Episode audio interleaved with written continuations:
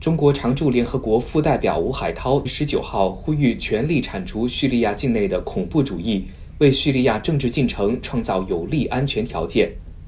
吴海涛在当天举行的叙利亚政治进程安理会公开会上说：“恐怖主义肆虐，给叙利亚政治进程和国家未来带来极大负面影响，必须引起各方高度重视并加以解决。”